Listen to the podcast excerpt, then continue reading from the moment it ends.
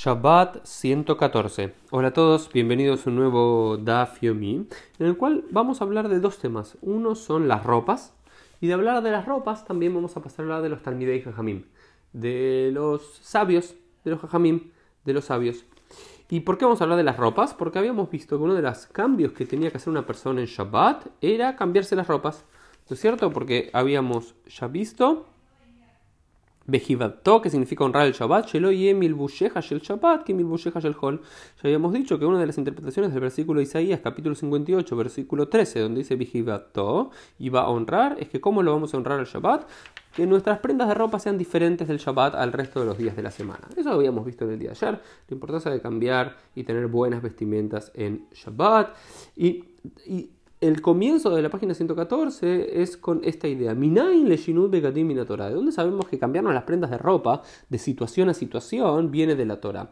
Y nos citan et Y el Cohen, el sacerdote, va a sacarse sus ropas y se va a usar otras prendas de ropas. ¿En qué contexto están hablando? Están hablando en el contexto de que los Kohanim, para hacer trumata deshen, para hacer la limpieza del altar cada mañana, no tenían que usar sus vestimentas sacerdotales de uso común, sino tenían que usar otras, otras más simples. ¿Por qué? ¿Cuál es la lógica? De Tana de Bey Rabishmael, porque así enseñaron en la escuela de Rabishmael. Limdeja Torah Erejeretz. Acá la Torah nos está enseñando una norma de etiqueta, de conducta social adecuada. Bekadim Bishel Baen Kedera le rabo, Alimsok Baen Kos le rabo. Las vestimentas de ropa con las cuales uno le prepara la comida a su maestro a su patrón, con esa misma vestimenta de ropa no le debe servir una copa de vino. Es decir, eh, en el Beit HaMikdash, eh, preparar el altar y todo era como cocinar, y cuando uno cocina se ensucia, y luego cuando vas a entregar el sacrificio era como servirle a tu maestro una copa de vino, servirle una cena, una comida, y te cambias de ropa, por cierto, lo vemos en muchos trabajos,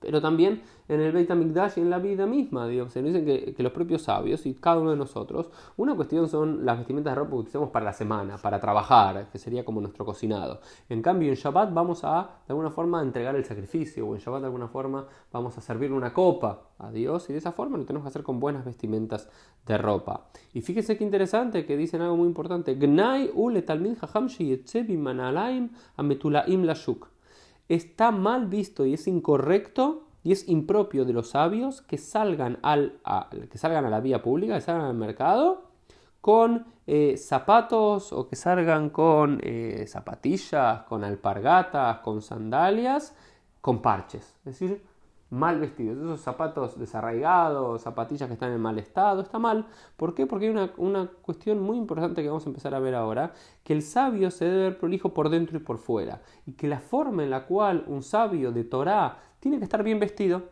y tiene que tener la ropa adecuada y no tiene que tener ropa rota, zaparrastrosa, porque está dando un mensaje con eso.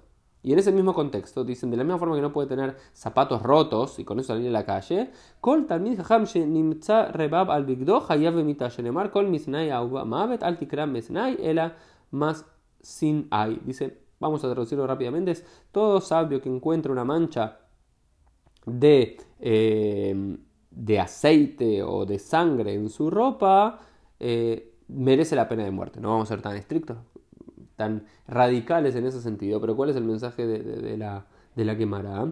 Es que un sabio tiene que tener su ropa en buen estado, no tiene que tener su ropa zaparrastrosa. ¿Por qué? Porque uno escucha a los sabios y hay una impresión exterior que comienza a marcar el sentido de cómo uno escucha a ese sabio. Si una persona está llena de Torah por dentro, es un sabio, es una buena persona, pero es desagradable por fuera, tiene la ropa manchada, desarreglada, desarrugada, toda rota, zaparrastrosa, uno le va a prestar realmente atención, uno va a escuchar sus palabras de Torah.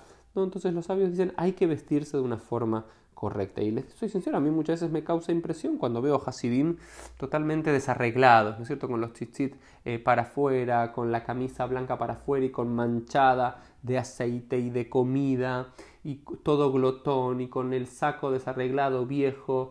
Eh, hay algo que nos está diciendo aquí la Gemara, es la importancia de estar bien vestidos para transmitir un mensaje, porque uno es también lo, que se muestra al mundo, ¿no? Entonces, no es lo mismo escuchar a una persona toda esa que cuando ves a alguien bien vestido, ¿no Yo me imagino siempre a Lord Rabbi Sachs, siempre muy bien vestido, a muchos rabinos del mundo sefaradí que lo aprendieron muy bien, estar bien vestidos, la presentación que uno da, también eso es la Torah y lo dice aquí muy sentido la, la quemará. Y de hablar de cómo los sabios deben vestirse, también encontramos varias frases de Rabbi Yohanan que nos hablan Elu Talmideja Jamim. Estos son realmente los sabios. ¿Quiénes son sabios?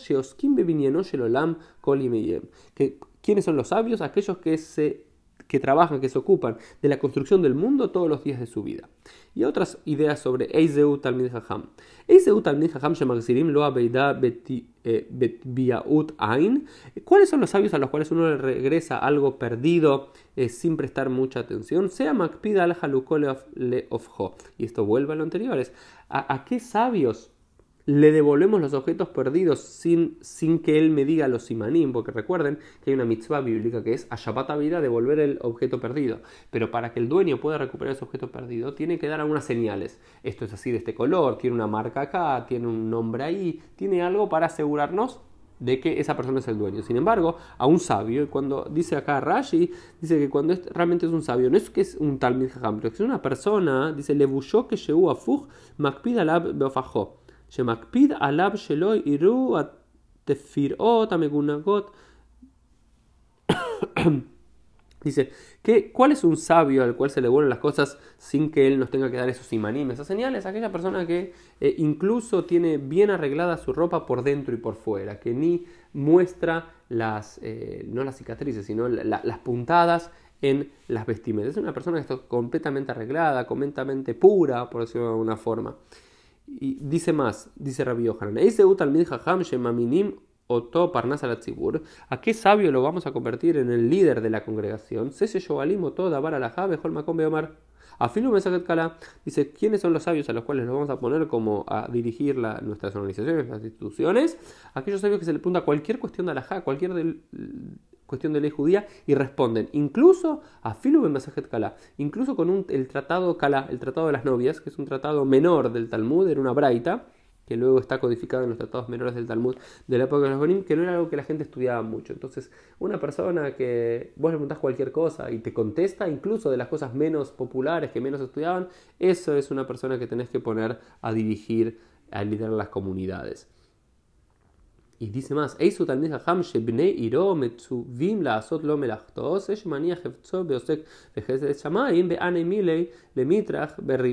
Dice, ¿cuáles son aquellos sabios por los cuales los miembros de, la ciudad en la que él vive están obligados a hacer el trabajo por él? Se es esa persona que deja, es aquel sabio que deja de lado su trabajo al día a día y se dedica a Heftzei Shamaim, se dedica a temas celestiales, a temas de la divinidad. A estos sabios que ponen de lado todo su trabajo, ponen de lado sus tareas diarias, sus ocupaciones diarias, el tema de arar la tierra, de preparar la comida, de trabajar, pero se dedica todo el día a cuestiones que tienen que ver con el culto, con enseñar Torah, con dirigir la plegaria, con acompañar a deudos, con todo lo que tiene que ver con el, ritual y la vida judía a nivel em, de Heftzei Shamaim, de aquellos temas de, Dios, a, esos sabios la comunidad, los Bneiro, la gente de la ciudad, los debe mantener.